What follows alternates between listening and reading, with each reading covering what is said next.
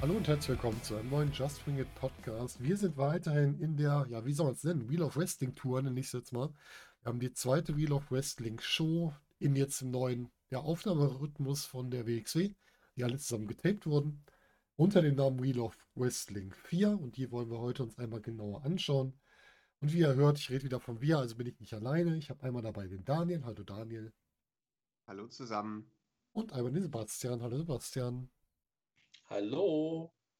Ja, wir haben die zweite Show jetzt schon gesehen von dem großen Taping-Marathon der WXW und wollen heute einfach mal zurückblicken. Die Show beginnt, wie gewohnt, mit dem neuen Intro der WXW, wo man dann alle Leute sieht, die so beteiligt sind, mit dem neuen Logo, mit dem schönen animierten Logo am Anfang und steigt dann auch relativ schnell ins erste Match ein. Wir haben nämlich das Match zwischen Fast Mudo und Cara Noir. Die beiden haben wir Kara Nummer, so Quatsch, Endakara. Ich habe Kara aufgeschrieben, war schon falsch. Also Faster Mood und Endakara, so rum war es. Das andere Match hatten wir auch schon beim Catch Grand. Ähm, ja, das sind zwei Leute, die auch bei der ersten Show dabei waren. Da hat Mudo gegen Hector verloren, Kara hat gegen Avalanche verloren. Und ähm, Kara begibt sich jetzt auf seine Trial Series, die ihm Avalanche auch empfohlen hat. Und die beginnt dann hier mit dem Match gegen Mudo. Bei Mudo haben wir vorher noch mal ein Interview der so ein bisschen bedröppelt erzählt, was alles passiert ist. Also Catch Grand Prix ist ganz gut gelaufen, aber nicht so gut, wie er sich gewünscht hätte. Dann hat er jetzt gegen seinen alten Weggefährten gegen Hector verloren. Die Tag Team Titel sind auch weg. Und er tritt da natürlich auch nicht an, das hat er letzte Woche auch schon gesagt, weil er natürlich äh, Steffi Mace nicht ersetzen will. Das heißt, er ist jetzt im Moment so ein bisschen ohne irgendwelche direkte Perspektive, steht er jetzt im Niemandsland und äh, muss jetzt selbst seinen Weg wieder finden. Hm. Das merken wir auch im Match so ein bisschen. Das heißt, Mudo tritt anders auf. Allein schon beim Entrance ist er sehr fokussiert. Er hat nicht sein typisches Lächeln drauf, sondern schon alles sehr genau, sehr fokussiert. Und dann geht es auch relativ schnell ins Match rein. Wir haben am Anfang so einen Kick-Austausch zu Beginn des Matches. Dann kommt eine recht schnelle Phase dazu, gerade von Endakara. Mit, ja, was mich gewundert hat, ist das eine Aktion von ihm, diese Art Hüftschere, was er da macht? Der macht ja keine, keine Kopfschere, sondern eher so eine Hüftschere. Oder war das einfach nur ähm, ein bisschen tief gesprungen? Was denkt ihr? Ich glaube, dass das ein bisschen tief. Also, ich habe mich auch gewundert über die Aktion. Mhm. Ich glaube aber, dass das einfach ein bisschen, bisschen tief gesprungen war, dass das eigentlich eine Kopfschere werden sollte. Ah, okay. Dann ist ja gut. Hätte ja sein können, dass sich da einfach nur eine Aktion verpasst hat, die er im Grunde immer macht. Also, also mag sein, ich habe jetzt auch erst drei, drei Matches von ihm gesehen. Ja. Äh, also, wenn das jemand weiß, dann gerne bitte mal schreiben. Äh, mhm, genau. Dann wissen wir da auch Bescheid. Ja, da gibt es eine Dominanzphase von Modo, die zu mir vollführt. Da hat er zuletzt noch einen Simone Drop ausgepackt. Den habe ich, glaube ich, vorher auch noch nicht von ihm gesehen.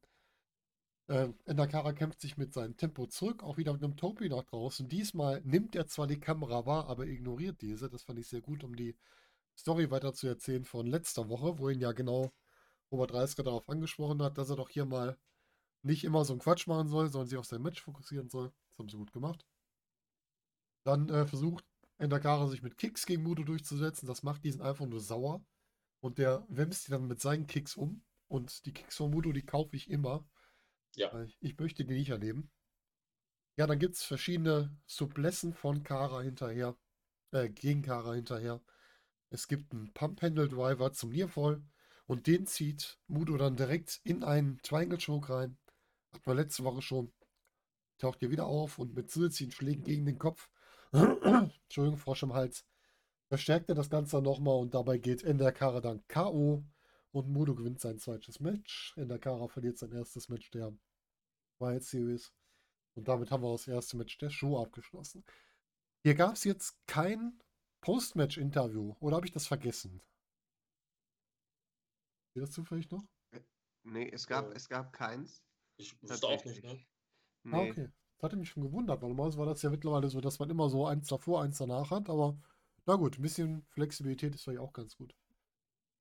Ja, danach haben wir dann die, ähm, den Dank an den Sponsor. Diesmal sind wir ja Sponsor, also Sponsor finde ich immer doof. Eigentlich Partner. Wir haben ja gesagt, wir wollen ein bisschen das deutsche europäische Wrestling unterstützen. Genau. Das haben wir hier auch gemacht, weil Sponsor finde ich immer so, Sponsor sind halt oft auch Menschen, die eigentlich mit der Materie nicht viel zu tun haben. Wir sind zwar auch keine Wrestler, aber unser Ziel ist ja schon lange, das zu unterstützen. Das haben wir hier auch gemacht. Und ähm, für alle, die das gehört haben und die sich vielleicht fragen, wie diese Avengers-Parabel am Ende zustande kommt, schreibt es mal in die Kommentare, wenn ihr es wissen wollt, oder schreibt uns persönlich an. Dann kriegt ihr da entsprechend auch eine Auflösung zu dem Ganzen. Ja, wir haben im weiteren Verlauf der Show, wir werden diesmal nicht ganz chronologisch durchführen, die Teilnehmer des Tag-Team-Turniers vorliegen. Davon haben wir, können wir jetzt schon mal über sechs Teams sprechen. Das letzte Team, das sich so ein bisschen im Laufe der Show ergeben hat, da kommen wir dann danach nochmal zu. Sebastian, magst du uns einmal sagen, wer alles dabei ist? Ja, wir haben mit einem Freilos die ehemaligen Champions, die Pretty Bastards, die erst im Halbfinale antreten müssen, wenn ich das richtig verstanden habe. Dann haben wir die WXW Wrestling Academy, wo ich mich frage, ob das jetzt der offizielle Name dieses Teams ist oder des Stables ist oder wie auch immer. Hm. Ähm, nämlich Anil Marik und Vincent Heisenberg. Und dann haben wir ein neues Team, was es bei der WXW so noch nie gab, nämlich Rott und Flott. Äh, Markus Schenken, äh, Michael Schenkenberg. Michael Schenkenberg, ja. Markus ist das, das Model, ne? Mhm, ähm, genau. Und äh, Nikita Charisma, den ich, ich habe lange überlegt, wo ich den mal gesehen habe. Irgendwo habe ich den schon mal gesehen und dann fiel es mir ein, nämlich auf dem Wacken 2015 muss das gewesen sein. Ach Gott, das ist schon sechs Jahre. Da, da, da, war er da und da hatte er auch äh, tatsächlich auch ein Tag-Team zusammen mit, äh, mit Schenkenberg, der damals als äh, Straight Schenk angetreten ist, was natürlich bei, beim Wacken nicht so gut ankam. und dann äh, ähm, auch sofort CM Schenk äh, äh, Chance an, angefeuert hat. Ähm, ja, als weiteres Team haben wir Esel, also Abdul und Altach, was mich sehr überrascht hat, was ich aber auch sehr gut finde. Dann haben wir Senza Volto und Aile Blanc. Ich hoffe, ich spreche das richtig aus. Der Name wird nicht besser, ne? ich kriege den auch nicht raus. Aigle Blanc. Und äh, dann haben wir noch die Arrows of Hungary, die bis zu diesem Zeitpunkt ja überhaupt nicht aufgetaucht sind jetzt bei Wheel of Wrestling. Mhm.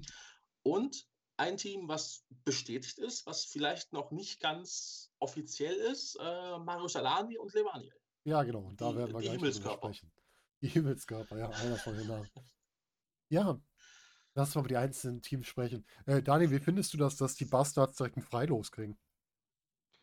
Äh, auf, einer, auf der einen Seite ist es ein bisschen komisch, ähm, aber gut, sie sind in diesem, sag ich mal, in dieser Ansammlung an Teams, sind sie die einzigen, die die äh, Tag Team schon mal gewonnen mhm. haben. Mhm. Äh, und äh, ja, dass man ihnen dann Vorteil gibt. Äh, ich weiß nicht, das, das ist wahrscheinlich, was sich dann in den nächsten Wochen aufklärt ähm, äh, von der Story her, warum wir da diesen, diesen Buy haben. Mhm. Ähm, ich bin gespannt. Ist jetzt, äh, es kommt jetzt erstmal komisch rüber, aber gut, man hat es ja eben damit erklärt, dass die beiden schon mal als einzige Champions waren. Ich, ich lasse mich gerne überraschen, was, äh, was der Grund ist vielleicht. Nochmal der, der ja. äh, und natürlich, worauf das hinausläuft. Ich hoffe, es ist kein Tag-Team-Split ja. oder sowas, ja. dass das das Ziel ist von dieser Sonderbehandlung. Das stimmt. Äh, schön ist, dass man es erklärt. Das finde ich schon mal gut. Man hat zumindest eine Erklärung auch gebracht, warum man denen das erlaubt, weil die halt die einzigen, wie du schon sagst, ehemaligen Champions sind. Das fand ich eigentlich ganz gut. Ja, so hast du, hast gerade gesagt, WXW Academy, dieses Team. Ich könnte ja. mir auch vorstellen, du kannst natürlich den Namen auch super als Platzhalter nehmen, wenn du jemanden austauschen musst aus dem Team. Was ja auch eventuell passiert. Richtig, wenn, genau. Wenn man sich das, das anschaut, was da im Verlauf der Show passiert, dass Heisenberg irgendwann keinen Bock mehr hat ähm, und es dann, ich weiß nicht, wer gerade in der Academy noch so rumläuft, wie man dann da einsetzen kann. Ja, ich weiß auch nicht so genau. Bin mal gespannt. Ähm, aber ja, also ich, ich finde generell finde ich diese, diese ganze Geschichte eigentlich ganz cool. Mhm. Und das ist ja eigentlich genau das, was wir seit, seit Shotgun 1, glaube ich, fordern, dass du eben dieses ja, Stable jetzt hast. Ähm, mit, mit Avalanche da so ein bisschen als, als Stable-Führer, sage ich jetzt mal. Mhm. Also gefällt mir unheimlich gut. Ja, finde ich auch gut. Ja, Rott und Flott, da hat uns die, die WXW mit der Zeit eingeholt. Wir haben nämlich Michael Schenkenberg haben wir im, im kommenden April nochmal als Podcast-Gast und das an der Seite von Toni Harting in dem Mus mit den Muskelkatern. Da werdet ihr euch also auf ein längeres Gespräch mit ihm freuen können. Und ja, Schenkenberg und Charisma als neues Team da, die wir auch später noch im Match gesehen haben, mhm. machen ganz guten Eindruck. Ja, ja Esel, ich bin froh, dass die beiden noch da sind, nicht untergehen. Ne? Ja. Wir hatten ja ein bisschen Sorge, dass mit dem Weggang von Metehan die beiden quasi Geschichte sind, aber sie dürfen wohl noch ein bisschen länger hier mitkämpfen. Ich hoffe auch, dass sie jetzt mal ein bisschen auch Erfolge im Ring feiern dürfen, weil ich glaube, die sind Mhm. bis jetzt bei der WXW ziemlich ausgeblieben. Ich kann mich an ein Match erinnern, was sie gewonnen haben, glaube ich. Und das ist halt ein bisschen wenig. Das stimmt, ja. Ja, Volt und Blanc hat sich letzte Woche ergeben. Die haben das letzte Woche beschlossen, zusammen anzutreten. Das wird so das, ja, das schnellste Team hier sein in der gesamten Konstellation, die wir hier haben.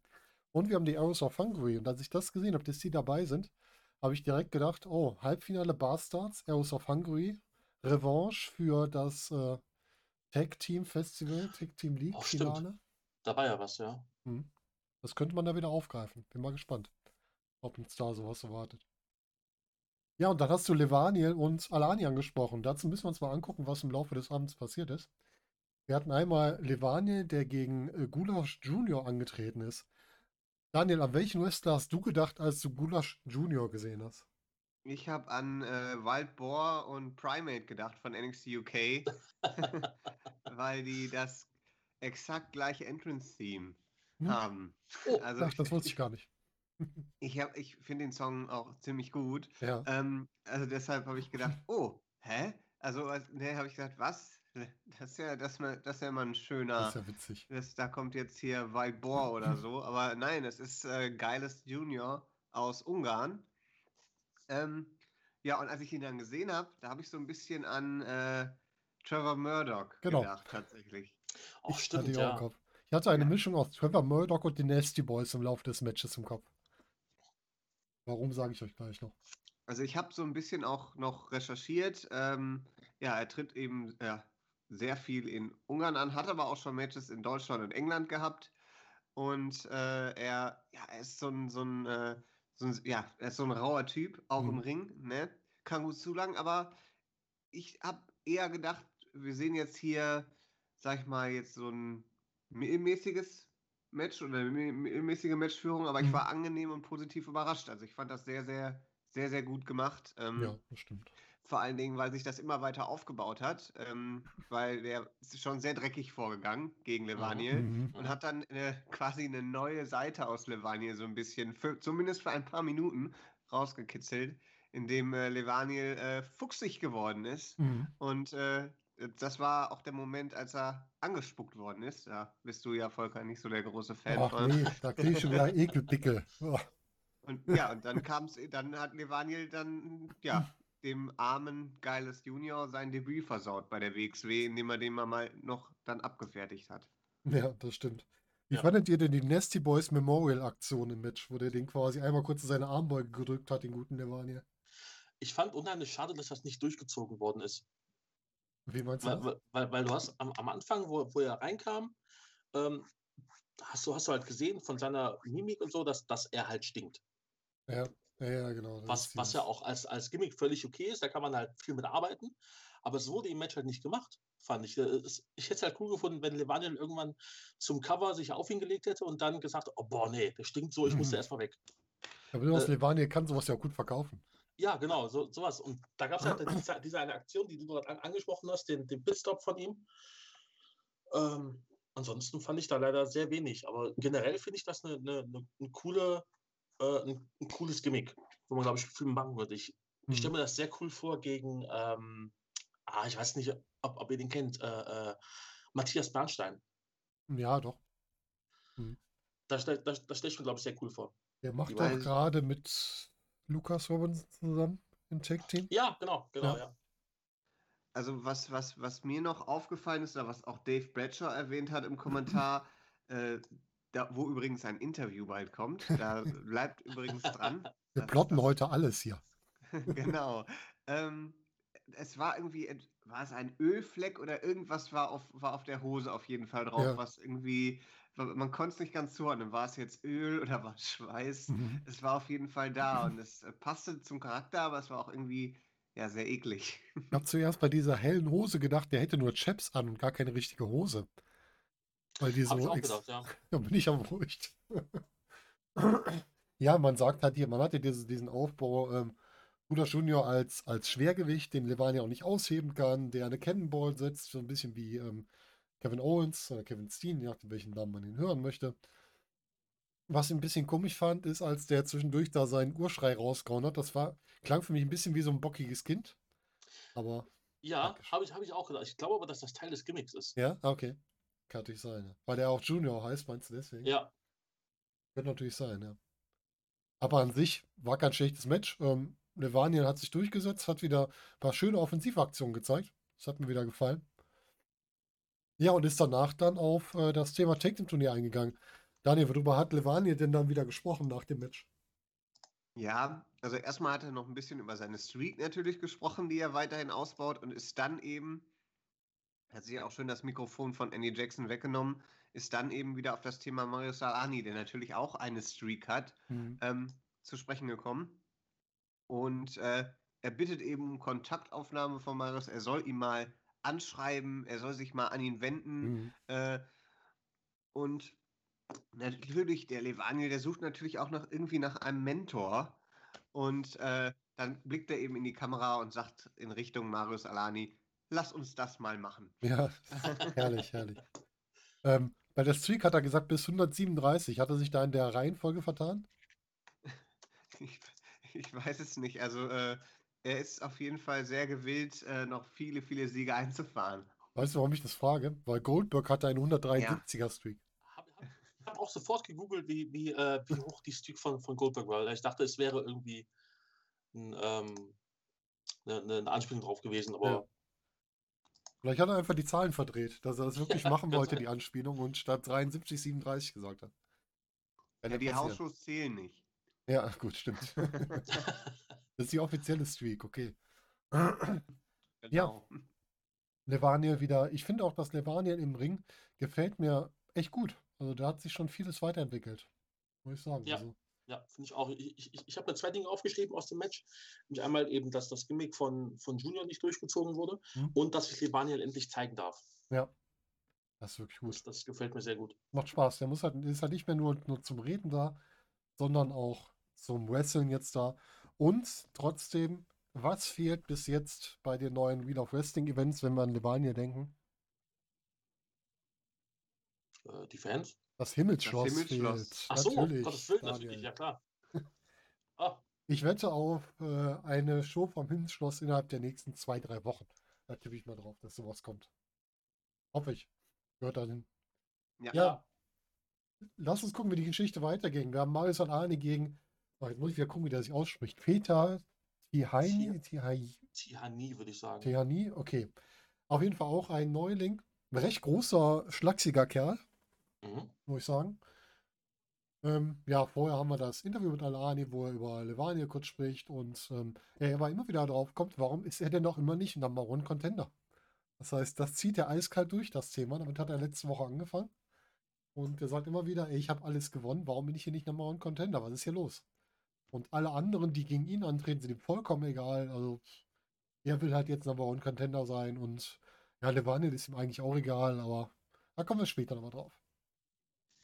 Ja, gehen wir in das Match. Ähm, ist ein Match, was eigentlich sehr klar für Alani spricht. Es gibt am Anfang Groundwork mit klarem Vorteil, dann gibt es eine Dominanzphase, die auch recht überheblich zwischendurch von Alani war. Es gibt einen T-Bone-Suplex in die Ringecke von Alani. Dann gibt es eine ganz kurze Konterphase zu einem Nearfall mit einem mit so einer Reihenfolge von Aktionen. Tornado DDT, German Suplex, Meteora, Moonsault zum Nearfall, aber dann ist auch relativ schnell wieder vorbei. Es gibt einen Ansatz zu einem, ja, die Kommentatoren haben es Discus Ensurigiri genannt, den Alani abfängt und direkt in den Angelock dreht zur Aufgabe. Kurz prägnantes Match, Alani wurde weiter gestärkt, jemand Neues durfte sich zeigen. Ja, und dann kamen wir zum Post-Match-Interview. Dani, was passierte denn dann? Also erstmal müssen, würde ich gerne noch kurz erwähnen, dass der Peter Tehani, der Ja. kommt auch aus Ungarn. Also ich erkenne einen, einen Trend. Sind das eigentlich Ja. alles Schüler von den Arrows oder? Ich- Möglich ist das. Die treten auf jeden Fall für die große ungarische Promotion an, wo ihr mir jetzt den Namen sagen könnt. Ähm, Genau, genau die. äh, auf jeden Fall ist das hart. Äh, Wings und dann of Hungary, glaube ich. Nein, nein, ich meine Promotion. Ja, ich, ich meine, Ich habe keine Ahnung, wie die heißt, ehrlich gesagt. Auf jeden Fall ähm, hat, hat mir jemand ähm, äh, sagen äh, wollen oder jemand zugetragen, dass wir ein Auge auf Peter äh, ähm, Peter Tihani haben sollen. Der kann nämlich noch bedeutend mehr, als da gezeigt worden ist. Ist wohl einer der größten Stars bei HWF, der Hungarian Wrestling Federation. So. Okay. Äh, Ich, ich habe nämlich gerade die, die Hung Hungarian Championship Wrestling gefunden, Oder die es- HCW. Oder, oder ist es die HCW? Da- Das sind auf jeden Fall, da sind die Besitzer Dover, Icarus und Renegade. dann wird es wahrscheinlich Ja, die HCW sein. Die, Ja, äh, Ja, ja, ist, ist auch gerade. HCW Revolution Champion, Peter Tiani. Ah, okay. top informiert. Ähm, auf jeden Fall das. Äh, Vielen Dank genau. an cagematch.net. Genau. ähm, ja, das Postmatch-Interview, ähm, da äh, ist es äh, Jax Jackson, genau. Ja Andy Jackson nennt ihn den Mike Tyson der WXW. Das findet übrigens im Ring statt, diesmal das Postmatch. Mhm. Also nicht außerhalb des Rings, nicht Backstage, sondern im Ring. Und zwar hat es auch einen gewissen Grund, denn äh, nachdem Alani sich mal wieder den geilsten und besten nennt, kommt Levaniel dazu in den Ring. Äh, und er rappt erstmal den Theme-Song von, äh, von Alani, der allgemein, glaube ich, ziemlich beliebt ist. Ja. Zumindest so im WXW Lockerroom, ist so mein Eindruck. Hm, stimmt. Und äh, er sagt dann so, Alani, guck ihn dir an, den Typen, der dampft sogar noch vom Match, der dampft richtig, der Kerl. ja, Und, das, äh, das war schon gut. und Alani äh, geht dann ein bisschen so drauf ein auf diesen Quatsch, nämlich sagt, komm, wir setzen uns jetzt mal hin, hier auf den Boden und dann diskutieren wir das aus. Alani geht ein Stück weit runter, bleibt dann aber stehen, während äh, Levaniel dann auf dem Boden sitzt und ihn so nach, äh, mit großen Augen von unten an- anstarrt und dann sagt äh, äh, Alani, so von da unten, das ist genau die Augenhöhe, mit der du mir, mit mir reden kannst. Ja. Ähm, ja, äh, und dann sagt äh, Levaniel, oh, jetzt hast du mich aber richtig reingelegt und steht auf, äh, fängt dann über die Streak an zu reden, über die vermeintlichen Gemeinsamkeiten und äh, sagt, komm, Tag-Team-Titel, das wäre doch was. Und dann sagt Alani natürlich, die hat er schon gewonnen, die sind ja viel kleiner als seine Catch Grand Prix Trophäe sowieso. Und dann äh, sagt er noch, das ist für ihn natürlich ein Rückschritt. Er will jetzt mal was machen, was er noch nicht getan hat. Spielt er natürlich auf den äh, Unified Championship Mhm. An, den er meiner Meinung nach auch berechtigterweise hat, diesen Anspruch. Ja. Und dann kommt äh, Levaniel, sagt, es ist ja, es ist ja kein Rückschritt, es ist ein Neuanfang. Äh, die beiden sind ja wie geschaffen füreinander. Und dann haut er die Tag-Team-Namen raus. Das erste, was er so sagt, ist Leva Aniel. Das Aber klang schon ein bisschen grenzwertig. Mein Favorit, den haben wir gerade schon genannt, die Himmelskörper. Was hatten wir denn gut. noch alles? Äh, die, die Street-Brüder und Ja. die Brüder des Eisen. Genau, die Brüder des Eisens, ja, genau. Ja, auch gut. Also, also sehr kreativ. Ähm, äh, Marius nennt Levaniel dann aber, ja, einen geilen Typ mit seiner Ironie und so. Und dann sagt Levaniel, geiler Typ, das ist die Bestätigung. Ich melde uns beide direkt mal beim Tag-Team-Turnier bei Andy an und verschwindet, ohne dass Alani noch irgendwas sagen kann. und damit sind die beiden drin im Ja, Turnier. bin mal gespannt, Ja. wie das wird. Das könnte sehr lustig werden, so ein Odd-Couple mal wieder. Und man hat zumindest für Levania auch so lange was zu tun, wie man aktuell noch nicht so genau weiß, äh, wer jetzt gegen Bobby Ganz antritt. Ne? Richtig. Bobby Ganz interessiert das aber alles nicht. Richtig. Das ist ihm Genau. vollkommen egal. Ja, aber es wird jetzt lustig mit ähm, Alani und Levaniel. Das ist wirklich schon so, so verrückt, das könnte gut werden. Ja, Ja, ich, ich sehe auf jeden Fall die beiden und die Arrows of Hungary im Finale. Das ist Oh. mein, mein äh, Tipp. Ja, sehr cool. Das hätte was, ja. Du das würde aber gleichzeitig bedeuten, dass Alani nicht um den, um den World Title antritt, oder? Richtig. Und das ist ein Skandal, der bestimmt irgendwie noch äh, klar wird. Also, das ist waschechter Skandal. Wahrscheinlich schiebt sich jemand ja. unrechtmäßig vor Al-Ani. Und Hm. das können eigentlich nur zwei Leute sein. Wen Das siehst du denn entweder, da? entweder tatsächlich Cara Noir. Obwohl, der wäre nicht unrechtmäßig. Der Der wäre ja nicht unrechtmäßig, aber aus den Augen von Al-Ani wäre Ja, stimmt. Weil er hat ja in Anführung, großen Anführungsstrichen nur das Karat gewonnen Ja, und. Al-Ani besiegt jeden und hat den Cash Grand Prix gewonnen. Hm. Eigentlich das zweite ist Andy, wenn er sich einfach selbst nominiert. Genau. Bin noch mal gespannt, wie die da die Nominierung machen für den Number One Contender, weil das können sie jetzt nicht auch noch als Lotterie machen. Das haut nicht hin.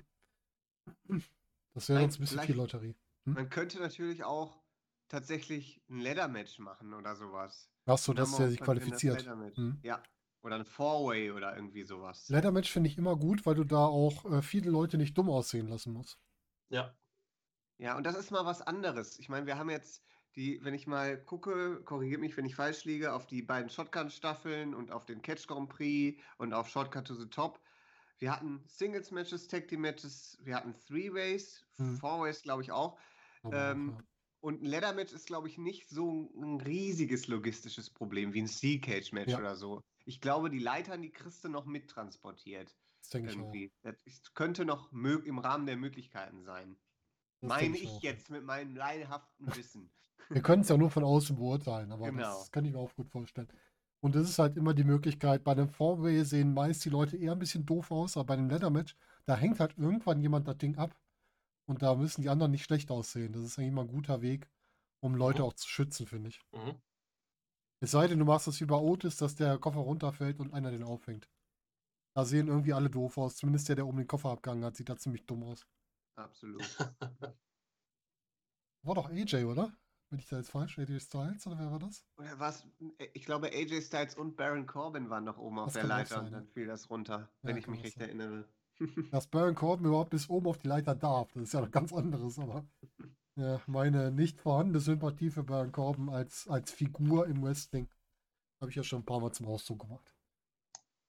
Aber wenn wir schon über den, über den Haupttitel, über den Unified-Titel sprechen, lass uns doch auch mal über Bobby Guns gegen Rotation sprechen. Wir haben im Vorfeld das Interview mit Bobby, wo dann auch auf die Herausforderung eingegangen wird, hier, ähm, ja, ob das jetzt Robert Reisker ist, der ihn besiegt hat, ob es Maris Alani ist und äh, er sagt einfach, ey, das sind alles Ratten. Es soll hier um mich gehen, nicht um irgendwelche anderen Typen. Und da kommt die Frage zu Rotation und dann sagt er, er wusste gar nicht, dass Luke Perry einen zweiten Sohn hat. Das fand ich ein bisschen Banane, die Aussage, aber gut. Weil ich weiß nicht, was, was Rotation mit Tarzan zu tun hat, weil Tarzan bewegt sich nicht so wie Rotation. Fand ich ein bisschen komisch, aber Ja, es war auch ganz, ganz klar der, der, der Shoot gegen, ähm, gegen Jungle Boy. ja, ja, genau. Das ist direkt die, die Herausforderung quasi an Jungle Boy, ja. Ja, genau. Also da, da ist direkt der nächste Aufbau. Ja, es ist Jungle Boy, ist der Ja. Gegner. Wir haben Ja. Und der wird dann Bobby Guns entthronen und ist dann der neue WXW Unified Champion. Genau, sehe ich irgendwie nicht. Ich auch nicht. Sowas möchte ich auch nicht sehen, wenn jemand von außen kommt und direkt einen Titel da, geholt, da holt. Und Cara Noir hat sich jetzt quasi eingelebt, das wäre okay, aber jemand, der komplett von außen kommt, dann direkt den Haupttitel holt, das geht nicht. Beim Shotgun-Titel kann ich damit noch leben, aber nicht beim Haupttitel.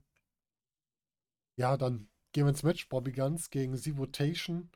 Ähm, beginnen wieder mit Lockup mit Vorteil für Bobby. Dann gibt es ein bisschen Tempo von Rotation.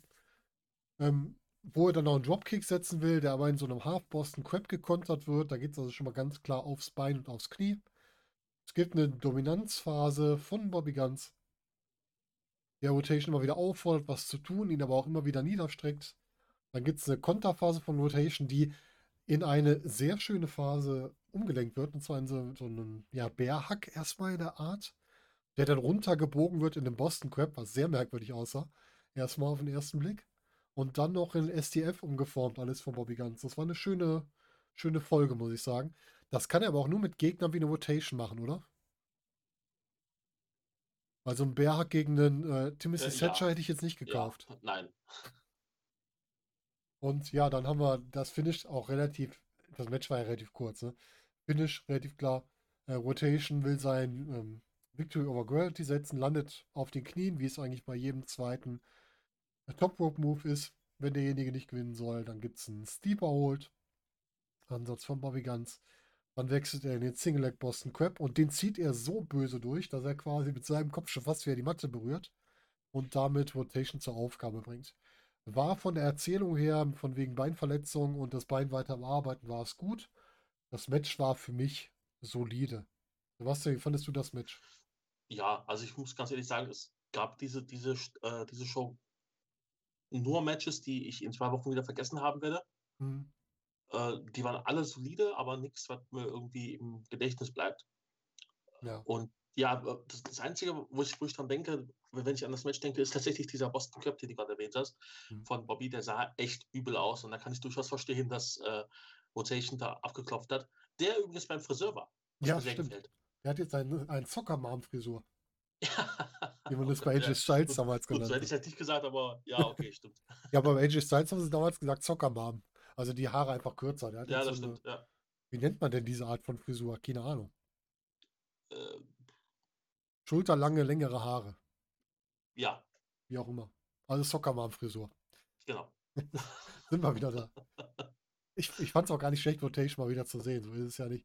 Rotation, der Wrestler mit dem äh, merkwürdigsten Promobild noch immer. Vielleicht könnte man das mal auffrischen. Aber mein Gott, das ist halt Geschmackssache. Ja, der Hauptchampion, wo dann am Ende noch veröffentlicht wurde, da kommen wir später auch nochmal zu, dass halt da in der nächsten Woche eine Ankündigung kommt, wer denn jetzt Nummer, Nummer 1 Herausforderer ist auf den Ja. Titel von Bobby Guns. Wann es angekündigt wurde, gehen wir gleich nochmal drauf ein. Ja, was hatten wir noch? Wir hatten ein Six-Man-Tag-Team-Match. Und zwar das Match zwischen Colt Streisker, Marek und Heisenberg und auf der anderen Seite Rott und Flott und Alpha Kevin. Oha, Daniel, das Post-Match-Interview. Was hatten wir denn da erlebt? Erstmal ein Shoutout zu Alpha Kevin, der den Just Bring It Move gemacht hat. Ja, genau, im Match, das war richtig gut. Finde ich sehr gut. Ja. Vielen Dank. ähm, also, wir hatten, ähm, da war einiges los. Also, das Match ist nicht sauber verlaufen, sagen wir es mal. Nicht so ganz. Ähm, und deshalb hat es natürlich unserem Coach Schreisker auch sehr missfallen. Und äh, wir hatten, ja, wir hatten ähm, Streit, waschechten Streit nach dem Match Hm. äh, am, äh, am Ring. Ähm, und äh, ja, eigentlich war Dreisker gar nicht der fru frustrierteste von den dreien, sondern das Nee. war der Heisenberg. Und zwar hatten wir eben am Ende des Matches die Sequenz, dass ähm, Anil eingerollt worden ist. Hm. Ähm, ich glaube von, war es Schenkenberg? Nee, von äh, Charisma. Charisma? ja. Genau, und äh, äh, eigentlich hat Anil eingetaggt. Dummerweise hat Heisenberg aber nicht das Tag Rope gehalten.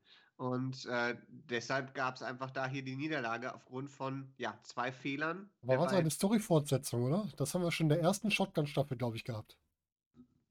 Ja, tatsächlich. Und, Tatsächlich, und ich, genau. ich finde es auch, auch sehr gut, weil das eben genau das unterstreicht, was, was Tess ja auch auf Twitter geschrieben hat, dass man eben so ein bisschen mehr zurück will zum, zum sportlichen Aspekt Mhm. des Wrestlings. Und dann eben auch auf solche Sachen geachtet wird. Weil ich kann mich noch an, an, an Zeiten erinnern, wo man bei WXW nicht so unbedingt auf die Tag-Team-Regeln geachtet hat. Ja.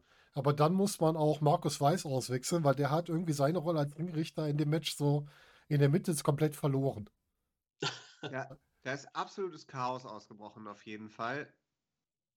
Äh, aber ja, das Chaos konnten sich eben die in Anführungsstrichen Rookies nicht zunutze machen, sondern eher die Gegner. Hm. Und äh, ja, also Heisenberg ist nicht davon überzeugt, dass man so als Tag-Team im Tag-Team-Turnier erfolgreich sein kann. Äh, 30 hat den äh, Heisenberg dann mal als Hitzkopf bezeichnet. Hm. Äh, und äh, sagte Marek aber auch, das war jetzt keine Meisterleistung, das weißt du hoffentlich auch. Also da ist ordentlich Stimmung Hm. und das, ich denke, ich erwähne das jetzt einfach direkt mal mit. Ja, ja. Im späteren Verlauf der Show gab es dann nämlich noch ein äh, Backstage-Segment, wo die drei immer noch am, äh, ja, am Diskutieren waren. Und Heisenberg äh, wird davon, wird gefragt von Robert, willst du überhaupt jetzt noch teilnehmen? Wie sieht es in dir aus? Und er sagt, nee, an diesem Team will ich einfach nicht teilnehmen. Reiskal gibt aber nicht auf, guckt in den Raum, sieht die Heroes of Hungary, die zufällig vorbeikommen, sagt, erklärt dem Jungen nochmal, wie das so funktioniert mit dem Tag Team Wrestling. Hm. Und die Arrows of Hungary gucken sich an, gucken wieder auf den 30er und sagen, ich glaube, du bist auch ein ehemaliger, ehemaliger Tag Team Champion. Die sind bei dir in guten Händen. Also die wollen nichts damit zu tun haben. Ja. Und äh, ja, dann fragt 30er nochmal nach, wie sieht's aus? Und Heisenberg sagt, nee, ich bin, ich bin raus. Ich bin raus. Und ja, dann stehen Anil Marek und Avalanche alleine da. Ihr habt vorhin schon spekuliert, ob es da jetzt einen großartigen Ersatz aus der Academy gibt. Aber 30er steht da ja schon. Ja, richtig. Warum nicht 30er und Anil Marek in ein Team bringen? Das ist auch eine super Fortsetzung zu dem, was beim Catch Grand Prix passiert ist. Ja, und man könnte Wäre die Story noch ja, klar. weiter erzählen, ja, stimmt. Richtig. Ja, äh, Heisenberg kriegt Profil. Ist auch schön. Der kriegt mal ein bisschen mehr an Charakter dahinter als Hitzkopf. Das haben wir schon gesehen im Catch Grand Prix, wo er von äh, wer hat ihn angespuckt? Harras, ne? Das war ja auch meine weitere Ekelszene. Ja, Ja. ja, genau. Ja. Da ging das ja schon los und das baut man weiter aus. Also man, man formt schon weiter an den Leuten, die man da hat. Das finde ich gut. Gefällt mir. Wie fandet ihr Rott und Flott? Sebastian, was sagst du zu Ja, den also- beiden?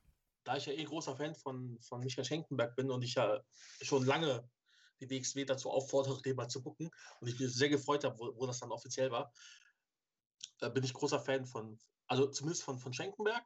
Ähm, Nikita Charisma, finde ich, hat sehr gute Anlagen Hm? und er erinnert mich so ein bisschen vom, vom Aussehen her und vom, vom Auftreten her an, an den jungen Ilya Dragunov, Mhm. finde ich. Und das Ich- so ist ja jetzt nicht, nicht, nicht das Schlechteste. Ich wäre jetzt bei einem jungen Mike Bailey gerade gewesen auf den ersten Blick. Okay, Aber nur auf den ersten Blick, also wirklich vom optischen her. Ja. Also von, von daher, ich, ich fand das, das Team cool. Ich finde es erstmal gut, dass sie ähm, zusammenpassende Gier haben, dass sie ja auch ein, ein cooles Team haben, so wie Mhm. das, wie das klang. Ähm, ja, also ich sehe da eine, eine gute Zukunft für die beiden. Wenn die jetzt hoffentlich, meine, meine Fairhöhe bei WXW sind ja jetzt nicht so erfolgreich im Moment. ähm, vielleicht können die den, den Kreis mal so ein bisschen durchbrechen. Mhm. Ja, toi, toi, toi. Klopfen wir auf Holz. Man weiß es nicht so genau. Ähm, zum Match nochmal, wie gesagt, Markus Weiß hatte nicht die beste Position in dem Match und auch am Ende bei dem Finish. Da zieht ja ähm, Charisma noch die Hose hoch von Marek und Markus Weiß guckt quasi genau auf, die, auf das Bauarbeiter-Dekolleté und zählt den Pin trotzdem durch. Das war nicht so geschickt gelöst. ja, das stimmt.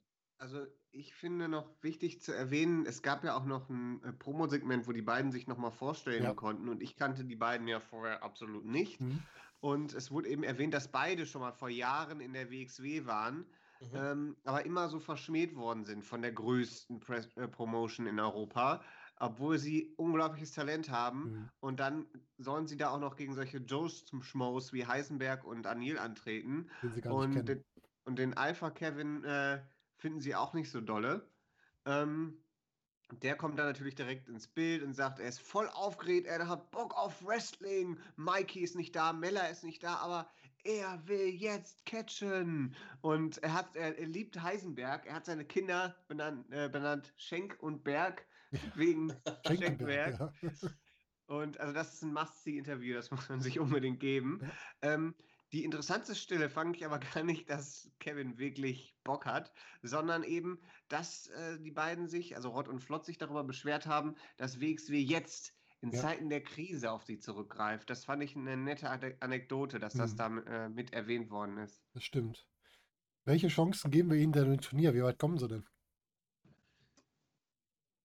Ähm, ich denke, die sind, die sind zwar gut, aber ich glaube, dass da Leute drin sind, also die Tag Team Titel, die haben, die haben im Moment keine gute Zeit erlebt Mhm. und ähm, wir sind wieder an so einem Punkt, wo man Titel und Team aufleben lassen muss und da weiß ich nicht, ob die als Heel äh, Tag Team, was gerade erst dazugekommen ist, sofort dafür begeistert sind. Sie eignen sich besser als als, äh, sag ich mal, als äh, Tag-Team, was sich so ein bisschen in der Tag-Team-Midcard in Anführungsstrichen Mhm. aufbaut und dann später nach den Titeln greift. Ich glaube, sie kommen auch nicht ins Finale. Ich glaube, dass sie, dass sie da nicht so weit kommen in dem Turnier. Meinst du direkt erste Runde raus oder glaubst du Nein, in das das auch Halbfinale? nicht. Aber ich sag mal, Mittelmaß, dass man ihnen was gibt, worauf sie aufbauen können, eine Storyline oder so, Ja. dass sie erstmal sich ein bisschen etablieren können, bevor Mhm. sie nach den Titeln greifen.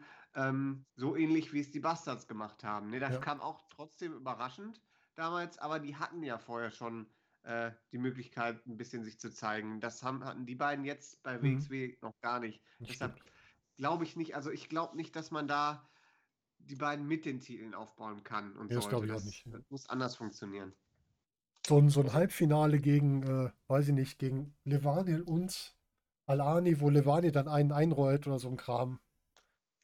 Dass die bis dahin kommen und dann ausscheiden. Irgendwie Sowas, sowas, kann ja, ich mir genau. vorstellen. Ja. Also ich sehe eigentlich eher, dass sie sich so ein bisschen durch das, durch das Turnier ähm, prügeln und Mhm. dann im Finale stehen tatsächlich gegen, na, ich habe jetzt gerade mal geschaut, gegen Santa Volto und äh, Aigle Blanc, glaube ich. Mhm. Und, und dass dann eben Volto und, und Blanc das, das Ding dann gewinnen. Ich hätte es total gerne, dass, also, dass wir ein bestehendes Tag-Team im Finale haben, die dann den Titel erstmal nehmen. damit wir dann wirklich jemanden haben, der so ein bisschen auch die Tag Team Division wieder in der Urform repräsentiert. Und da Mhm. passen für mich zum Beispiel die Arrows total gut hin. Und wenn du die über die gesamten Shows jetzt dabei hattest, dann kannst du das über ein paar Wochen erzählen, dann können die den Titel immer noch abgeben. So ist das ja nicht. Ne? Aber das ist ja Geschmackssache. Wir warten Ja, einfach die- ab, was kommt. Die, die, die Frage ist halt, ob du jetzt mal angenommen, die Arrows gewinnen die Titel Mhm. und man will im, im Juni oder im, im Mai nochmal tapen, Mhm. ob man die dann wieder hier hinko- hier holen kann. Klar, das ist ganz klar. Ja. Vielleicht verlieren sie die auch in der letzten Show des, dieses Tapings wieder. Man weiß es nicht. Man weiß Kann es auch nicht. sein, ja. Ist halt nicht so einfach, ne? Wir werden es sehen. Was wir noch sehen werden, ist, wie es mit anderen Titeln weitergeht. Und zwar zum Beispiel mit dem Shotgun-Titel. Wir hatten das erste Match nach den neuen Shotgun-Regeln. Norman Harras muss antreten gegen Hector. Hector hat sich in der ersten Show gegen Faster Muto durchgesetzt. Norman Harras hat sich in der ersten Show schon beschwert über die neuen Regeln, so wie er das jetzt auch wieder macht. Aber ganz schön fand ich, dass die Regeln am Anfang nochmal erklärt wurden vor dem Match, dass man nochmal genau gesehen hat, das und das steht jetzt an. Wir haben 15 Minuten Zeitlimit. Wenn die Zeit ausläuft, gewinnt automatisch der Champion im Grunde oder wird zum Sieger erklärt. Der Champion kriegt, wenn er seinen Titel verteidigt, eine höhere Gage. Wenn man nicht das erste Mal gewinnt, natürlich nicht. Die Gegner werden per Lotterie ausgelost. Und habe ich noch irgendeine Regel vergessen? Ich glaube, das waren so, ne? Bin mir nicht ganz sicher. Aber es reicht ja auch erstmal, ne? Ähm, ja, He- auch, ja. Hector und Victus will nach den Sternen greifen. Auf jeden Fall besser als Wind sehen und Sturm ernten. Da kann ich schon eher mitarbeiten. Norman kommt raus mit neuem Outfit. War der vorher schon in lila oder ist das jetzt lila Glitzer neu, neu Norman? Ich glaube, das ist ja das, das Outfit, was er von, von Ahura bekommen hat. Also das- die, äh, die, die eine Form. Es gab ja noch eine orangene Form. War das nicht orange und blau, die Sachen von Ahura? Ich meine, das, das wäre dieses Lila gewesen, okay, was, was eventuell nur blau aussah.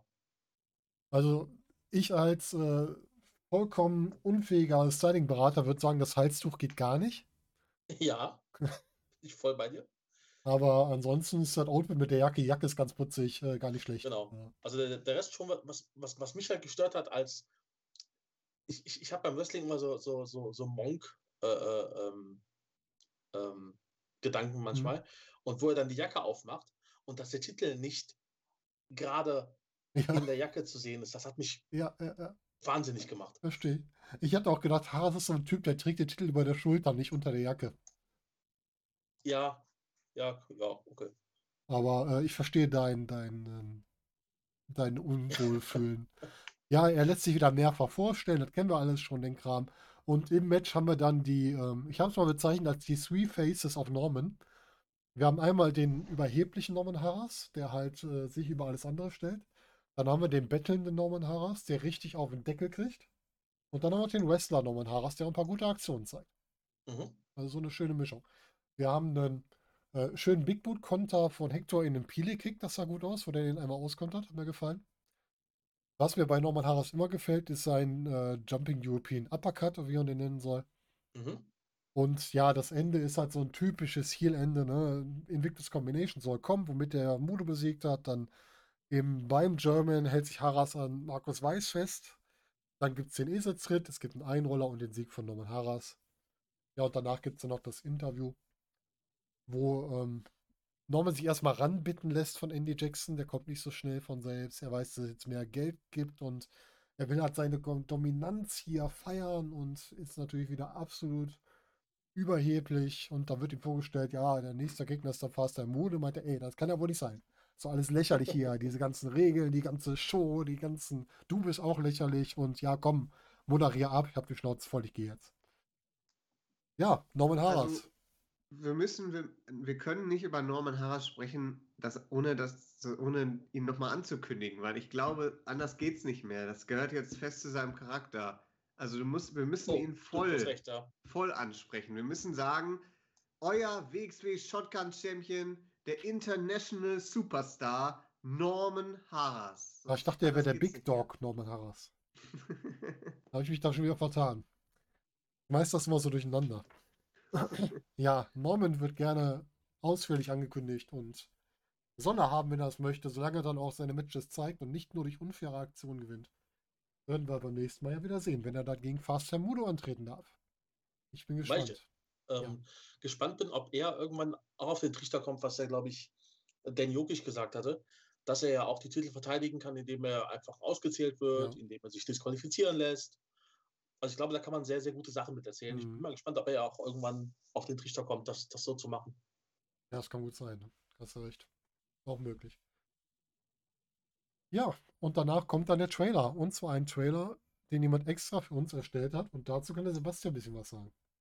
Ja, genau. Der gute Jens hat das für uns gemacht, der auf äh, Twitter, ich glaube mal, ob er einen Unterstrich in seinem Namen hat, weil ich nämlich gerade nicht weiß, äh, der PES Guardiola, also PES, sondern der Trainer von Manchester City. Äh, der gute Jens ist ein langjähriger Freund von mir, der sich im letzten Jahr angefangen hat zu beschäftigen mit Videobearbeitung, mit Editing und so weiter und so fort. Ja, und an den habe ich gedacht, als die Anfrage kam von der WXW. Und ich finde, das ist äh, sehr, sehr gut geworden und stellt uns auch sehr gut dar, wie ich finde. Mhm. Also da an der Stelle nochmal ein großes Dankeschön an Jens, der das wirklich gut gemacht hat. Ja, vielen, Vielen Dank. Dank. Ja, und dann kamen wir schon zum Main Event des Abends, wenn ich nichts vergessen habe. Wir haben noch Emi Sitochi gegen Kristen, Tristan Archer auf der Liste. Daniel, wie haben die beiden sich denn im, im Interview vor dem Match dargestellt? Äh, also Emil sagt, dass er Archer respektiert. Natürlich ging es sofort um die Knieverletzung. Emil war nicht 100% und deshalb ist das Match so ausgegangen, wie es ausgegangen ist, sagt Sitoshi zumindest. Ähm, und jetzt wird er sich den Sieg aber zurückholen. Archer sagt, äh, das Match heute wird anders im Catch Grand Prix. Übrigens ist mir aufgefallen, dass Tristan Archer jetzt auch ein Neck-Tattoo hat, so wie Cody Rhodes. Nur, also nicht genauso, aber auch Okay. eben. Und äh, also er, er, auch da entwickelt er sich weiter. Ja, der ist ja Ähm. generell sehr farbenfroh gestaltet, der Archer. Sehr farbenfroh, farbenfroh genau. Ähm, jetzt kommt auf jeden Fall ein besseres Match ins Showstealer, sagt er sogar, den wir heute zu sehen bekommen. Ähm, und damit ist eigentlich ganz klar, äh, es geht heute ums Knie. Daniel, war denn das Match der Showstealer? Nein, muss ich ganz ehrlich sagen. Also Klingst aber enttäuscht, mein Gott. Archer, für mich ist Archer jemand, der wirklich solche Showstile, äh, Showstile auch bringen kann Ja. und die auch schon gezeigt hat. Also ich bin immer sehr positiv äh, erfreut, wenn es äh, um ein Archer-Match geht, Archer geht und es, man sieht auch, das ist noch nicht das Ende der Fahnenstange. Da Mhm. gibt es noch sehr viel zu sehen bei Tristan Archer in der WXW. Ja. Ähm, aber ich bin, ich, ich habe mich, muss ich ehrlich sagen, an Emi Sitochi satt gesehen. Ich habe Mhm. irgendwie alles gesehen ist mein Gefühl. Mhm. Also ich habe als Babyface, als Heel, als, als Veteran, als, als äh, Aufsteigender, als, als Tag-Team-Wrestler, Als ich hab alles, Comedy-Wrestler. alles Comedy-Wrestler, ich habe alles, alles hundertmal gesehen. Hm. Ähm, und ich weiß nicht, ob es, also man hatte diese Story, konnte man schön nutzen, ne? Ja. Aber ähm, das drückt einem auch so ein bisschen das angeschossene Reh, den ange, angeschossenes Rehstempel so ein bisschen Mhm. auf. Hm. Und das, äh, es ist, ich, ich, es ist so ein bisschen wie die Phase, die Dolph Ziggler eine ganz lange Zeit hatte. Ja. Ähm, und es ist, ich weiß nicht, was da fehlt. Es ist wahrscheinlich ein Charakter oder sowas, aber es ist im Moment also gar nicht mehr interessant. Hm. Äh, für mich war also klar, also ich wäre sehr überrascht gewesen, wenn Sitoshi dieses Match gewinnt. Ähm, man, hat, man hat auch ein ziemlich ausgeglichenes Match trotzdem gezeigt. Ähm, aber am Ende, am Ende ging es dann doch aufs Knie.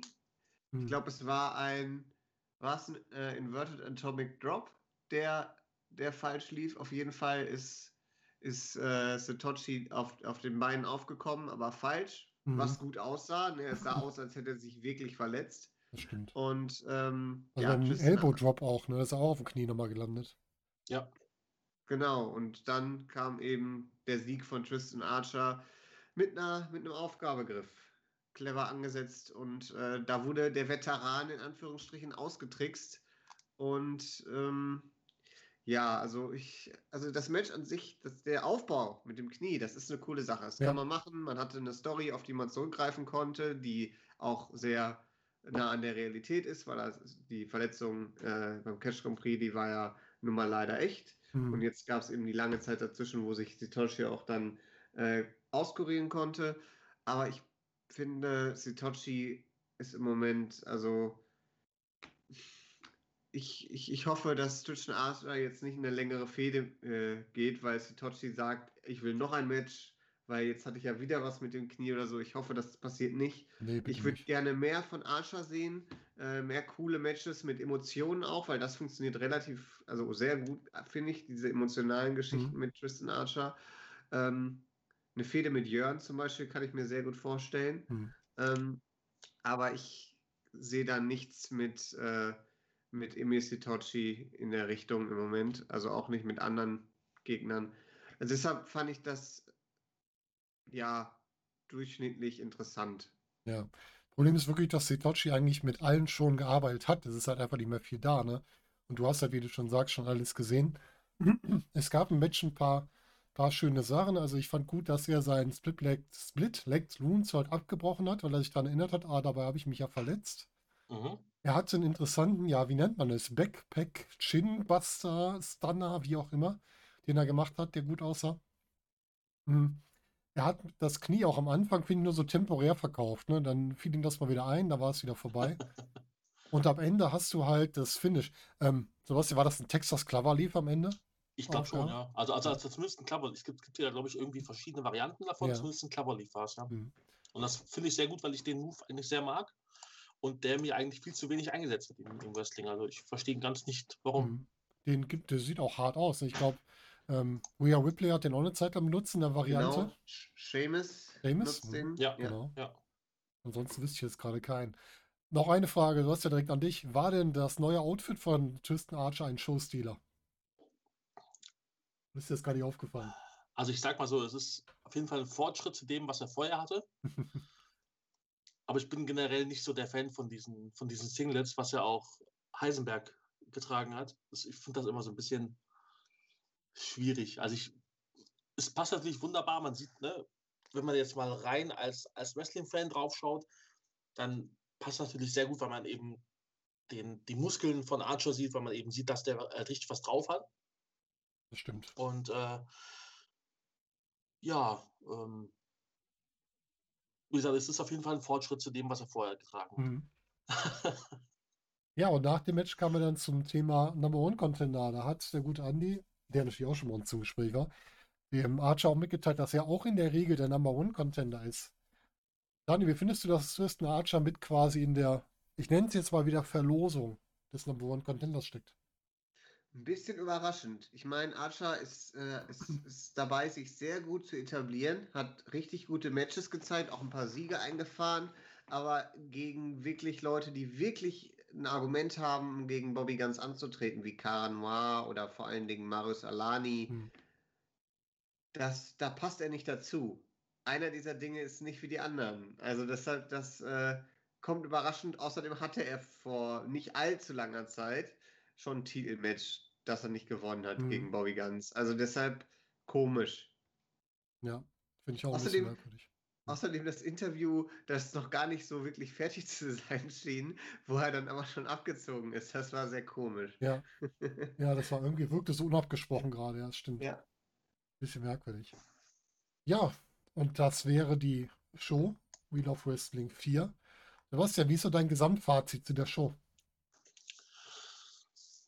Ja, es war ein, ein guter Übergang. Ich fand, letzte Woche ist ein bisschen mehr, mehr passiert, womit man mehr arbeiten konnte. Auch storytechnisch. Und dieses, dieses Mal gab es halt wirklich so ein paar Fortführungen, aber ja, ich, ich glaube viel, was in zwei, drei Wochen wichtig werden wird. Mhm. Aber jetzt im Moment war es so ein bisschen, ja, ich will nicht sagen zäh, aber ja, doch zäh. Ja, okay. Daniel, wie ist deine Meinung? C würde ich jetzt nicht sagen, außer vielleicht ähm, Emil Sitochis äh, äh, Geschichte. Ähm, ansonsten fand ich die Show, sage ich jetzt mal, es war, es war nicht der mega, super, mega Event, aber es war auch keine schlechte Show. Es war, es war gut. Also ähm, es gab Storyline Progression, es wurden neue Charaktere gut eingeführt. Äh, es gab ein paar interessante Matches, die neu waren, aber trotzdem eben was bieten konnten, wie zum Beispiel das Match von Levaniel. Mhm. Weil das ist einfach für die Entwicklung von Levaniel sehr wichtig. Und ich fand diesen neuen Charakter einfach ein bisschen interessant, den man da vorgestellt hat. Ja. Ähm, man hat eben diese Tech-Team-Entwicklung gehabt mit Al-Ani und Levaniel, die aus dem Nichts kam, aber mhm. tatsächlich funktionieren könnte. Ähm, es bietet Raum für Spekulation, es macht Lust auf mehr. Ähm, sagen wir mal, wenn, also ich vergebe ungern Sterne, aber ähm, würde ich Sterne vergeben, würde ich jetzt dreieinhalb Sterne bis ja dreieinhalb Sterne vergeben. Dreieinhalb von fünf meinst du, ja? Genau, von okay. fünf. Ich äh, bin nicht qualifiziert genug für Sterne, deswegen rede ich einfach so drüber. ähm, es wurde unheimlich viel fortgesetzt. Du hast die Geschichte mit Mudo fortgesetzt, du hast die Geschichte mit Endakara fortgesetzt, das mit der Trial Series. Du hast ganz viele Take-Teams eingeführt fürs Take-Team-Turnier, also einmal das Academy-Team, du hast Rot and Flot, Rot, Rot and Flot eingeführt, Esel kennen wir schon. Ähm, Volt und Blanc hatten wir letzte Woche, das hat man wieder aufgegriffen, die Arrows sind kurz aufgetaucht, du hast die ganze Story mit Leval und Al-Ani, hast du fortgesetzt und auch da Richtung Take-Team. Also ganz, ganz viel wurde weitererzählt. Und man hat natürlich auch jetzt, wo man sagt, wir wollen noch was für den Hauptchampion machen, haben wir auch den Hauptchampion nochmal gezeigt, sodass der sich auch nochmal zeigen konnte, damit man den nicht vergisst. Fand ich auch gut. Ähm, eine Sache, die ich vorhin vergessen habe zu fragen. Findet ihr, also ich fand das Auftreten von Coach Dreisker diesmal weniger heelisch als beim letzten Mal. Wie seht ihr das?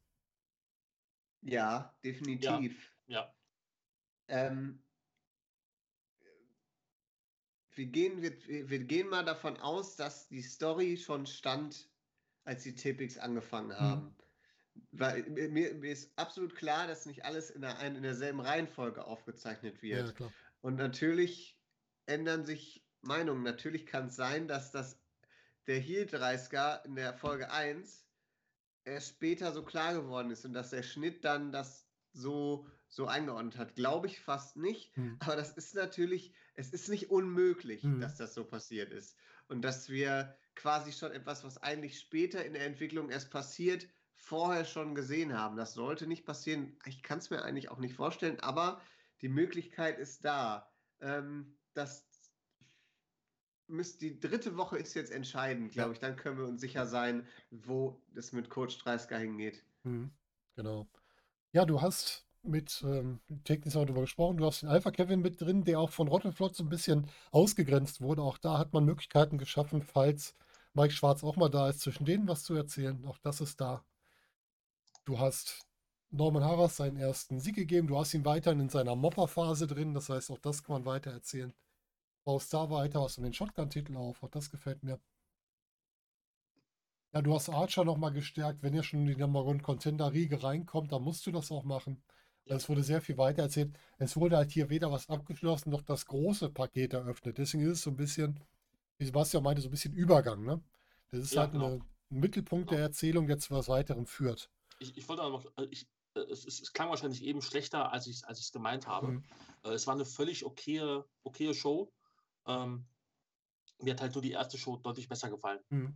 Das, das wollte ich damit ausdrücken. Es war jetzt nicht so, dass ich jetzt nächste Woche nicht mehr einschalten werde. Ich glaube, das ist aber auch ein bisschen unser, unser Shotgun-Fazit immer gewesen von der ersten, zweiten Show der Shotgun-Staffel. Oh, ja. Hm. Genau.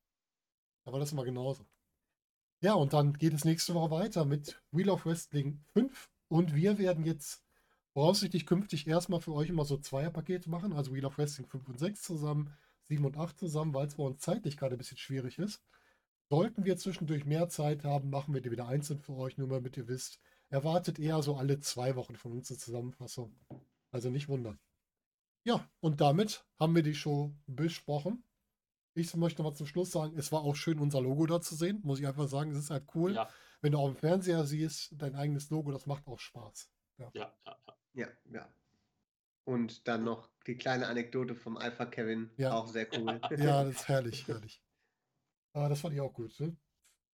da freue ich mich auch drauf, mehr von, vielleicht auch von Kevin mal wieder mehr zu sehen, weil er hat mich positiv überrascht wieder, weil es war halt viel Comedy bei ihm. Jetzt bist du auf einmal Fan von Kevin. Nein, so ich, bin kein, ich bin kein Fan, aber er hat mich positiv überrascht, weil er so ein bisschen was, ähm, er hat in der Show etwas reingebracht, was wir an keiner anderen Stelle hatten und deswegen war es, glaube ich, so positiv für mich.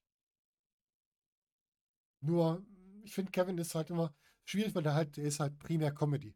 Da muss man vorsichtig mitarbeiten. Das ist ein bisschen wie bei Dirty Dragon, der für mich auch mehr Comedy ist. Aber man kann es mal mit einsetzen. Bei so einem Six-Man-Match ist das vollkommen in Ordnung. So, jetzt bin ich schon wieder abgeschwiffen. Sollte gar nicht so sein. Was ich jetzt noch machen wollte, war die Verabschiedung. Wir danken euch wieder fürs Zuhören. Wenn ihr Anmerkungen habt, gerne Kommentar hinterlassen oder uns persönlich anschreiben. Und ihr seht es, wenn ihr mehr von uns wissen wollt. Einfach mal bei Twitter just bring it, Tiefstrich POD, Pod, wie der Daniel immer so schön sagt, einmal folgen. Ja. Und da erfahrt ihr mal alles von uns, wann neue Podcasts da sind, was wir sonst so haben. Und ansonsten natürlich euch beiden auch die Möglichkeit geben, wenn jemand mit euch direkt kommunizieren will. Sebastian, wie erreicht man dich? Ja, auf Twitter unter @cpt_mightypants oder aktuell unter Captain We Love Wrestling. äh, ja, einfach suchen, meine DMs sind offen und ich äh, werde auf alles angemessen reagieren, was da kommt. Ja, Daniel, wie schaut es bei dir aus? Also sowohl bei Twitter als auch, auch auf Instagram at valu2go. Da findet man mich und äh, ja, gerne offen für Kritik. Und äh, wenn der Volker sagt, Kommentare schreiben, das ist auf YouTube. Wenn ihr uns auf Spotify hört, da kann man ja schlecht was kommentieren. Genau. Aber bei YouTube gibt es uns auch. Da könnt ihr gerne mal abonnieren drücken. Äh, und äh, da kriegt ihr auch dann zum Beispiel die Criselmania noch als, als äh, Replay äh, zum Beispiel. Und da könnt ihr eben auch uns gerne noch in die Kommentare schreiben und einen Daumen nach oben geben. Dann wissen wir, ob es euch gefallen hat und äh, ja, was ihr uns vielleicht noch mit auf den Weg gebt, weil wir lesen uns alles durch. Genau. Der Daniel ist, wie ihr es schon gewohnt seid, unser Social Media oder Media Verantwortlicher. Der kann das mal alles schön zusammenfassen. Und mich findet ihr und bei Twitter unter RespectBarbiert bei Instagram unter RespectBarbiert82, bei Twitch auch RespectBarbiert82, wo wir schon mal Live-Podcasts machen. Und ansonsten wünschen wir euch jetzt noch einen schönen Morgen, Tag, Abend oder Nacht, je nachdem, wann ihr das Ganze hier hört. Und wir hören uns zunächst wieder. Macht's gut, bis dahin.